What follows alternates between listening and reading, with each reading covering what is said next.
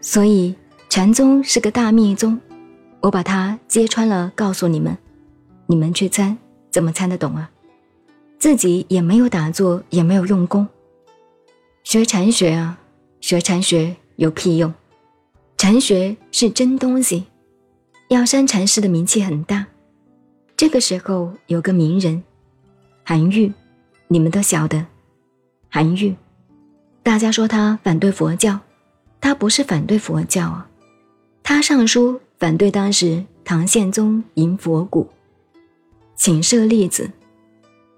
现在在西安法门寺，当时唐宪宗把那个佛骨，佛骨就是舍利，舍利不是舍利子哦，小小的叫舍利子，就是佛的遗骨一块，这个叫舍利。他要请回皇宫里头供养，所以韩愈借这个机会报告反对。皇帝信佛可以，你请这个舍利子，全国的力量，花了那么多的经费，请回宫廷里头来供养，国家的财政花多少？那是老百姓的血汗呢。而且他看到皇帝信佛出家的太多了，一出家以后。社会的生产力量就不够了。学佛可以，为什么那么多啊？他是反对这个。可是他老兄文章写得好，道理讲不清楚，所以皇帝一拍，气了，把他贬到潮州、广东那边。这是韩愈。可是韩愈有个侄子，就是八仙里头的。韩湘子哥哥死了，有个侄子，这个侄子跟他那个思想两样的。韩愈是讲儒家的孔孟之道，韩湘子要学道的。可是呢，父亲没有跟着韩愈长大，可是他跟他两个学术路线走的两样，韩湘子就溜了，跑出去出家修道去了。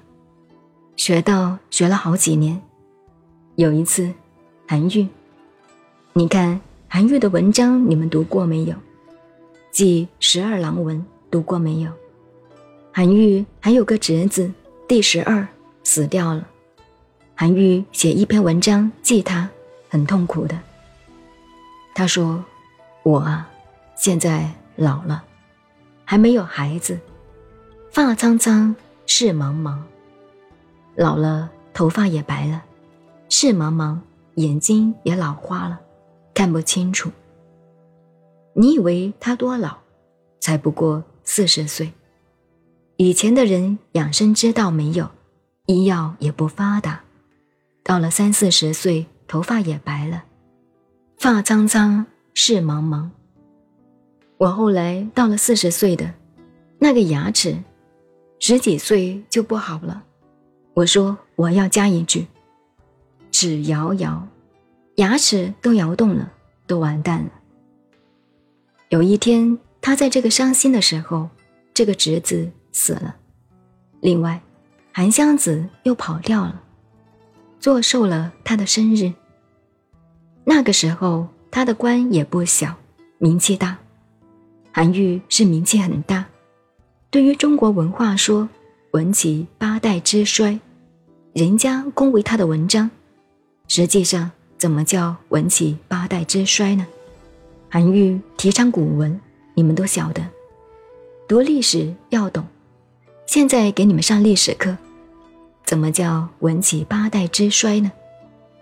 南北朝的文章都是四六体的骈体文，对峙美极了。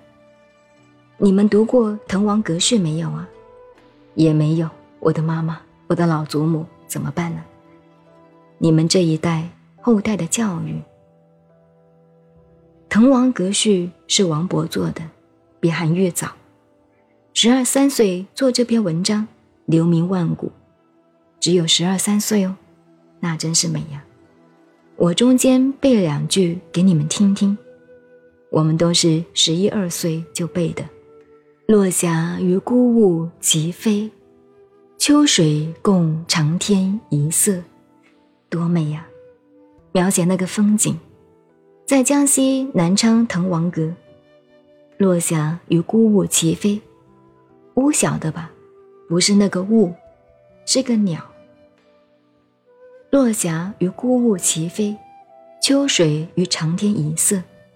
好多漂亮的、美丽的不得了的句子。第二句比较更美一点，又插上来了。我们说笑话，说文人把自己的文章爱得漂亮，等于一个女孩子爱自己漂亮的女色，死了都不放。据说王勃很年轻就死了，就在滕王阁上变鬼了。变鬼呀，夜里就念，就听到鬼念了。他自己的灵魂出声音的，不是像我们这样念，而是变成音韵唱出来。写文章、写白话也一样，你要念一下。写白话这个字敲起来，不能够变成音韵唱出来。这篇文章不好，不管文言白话都不对了。你妈呀，我的妈妈呀，也要唱出来。我的妈妈的小脚或者我的妈妈的大辫子都要念得好。所以王勃死了，在滕王阁变鬼，就念自己这两句得意文章，大家都没有办法，吓死了。有一个读书人说：“这样。”我去把他这个鬼魂收了。这个读书人就到了滕王阁，夜里住到半夜，王勃的这个鬼魂又出来了，声音出来了：“落霞与孤鹜齐飞，秋水共长天一色。”正念着，这个读书人说：“王勃，什么狗屁文章，那么得意，念个屁呀！”没有了，没有声音了。半天，王勃这个声音又出来了。落霞与孤鹜齐飞，叫你不要念，不要念。你以为你文章写得好啊？你这个文章写的不好，你知道吗？多余的，中间多了两个字，你知道吗？落霞孤鹜齐飞，自然有个“鱼”字在里头。秋水长天一色，自然有个共字在里头。你这个迂与共两个是多余的，你还得意？现在还在这里吓人，滚你的！从此这个鬼不念了。这句文章就是太肥了，要减肥，减了两个字，刚刚好就不胖了。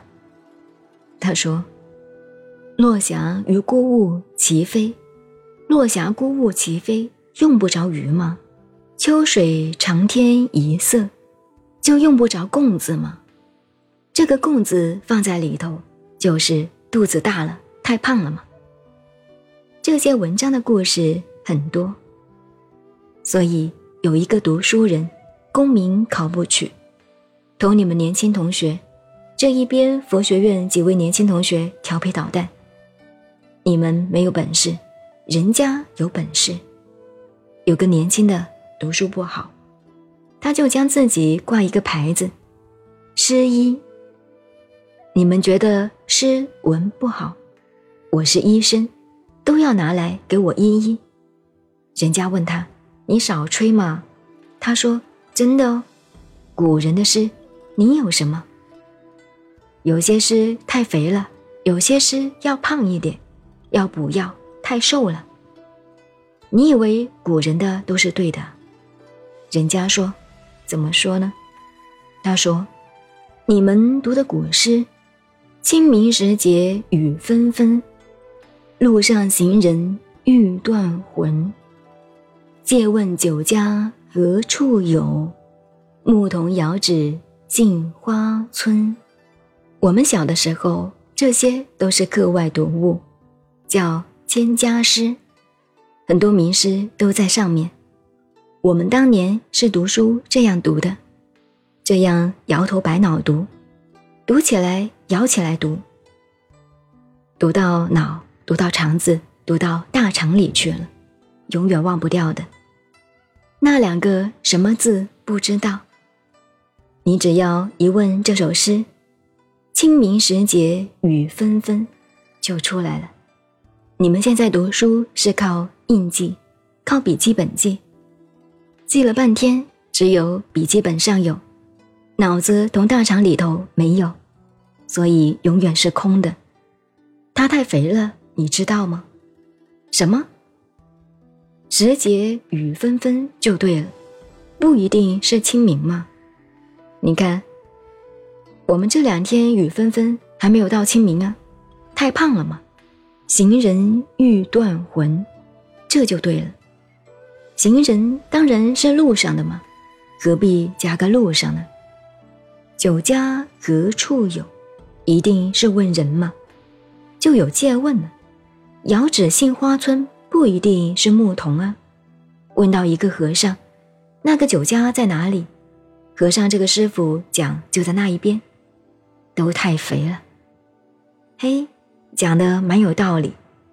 这个话我当年写文章，也给一个老师骂过。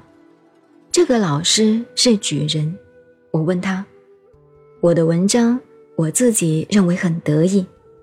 嗯，不错。不过你犯一个大毛病，什么毛病？舍不得。什么叫舍不得？你有很多好句子，可是就是这一段，这一篇文章来看，同这个句子不相合。你觉得自己的句子太美了，硬要把它插进来。他说：“你就完了。”当时听了很有道理，可是真的舍不得啊。每一回自己的好句子，硬是要把它，就像每一个人一样，有一点长处，拼命要表演，等于一个女孩子有了一个金刚钻，抽着香烟呐，指头特别转两下，就显一显给你看，就是这个毛病。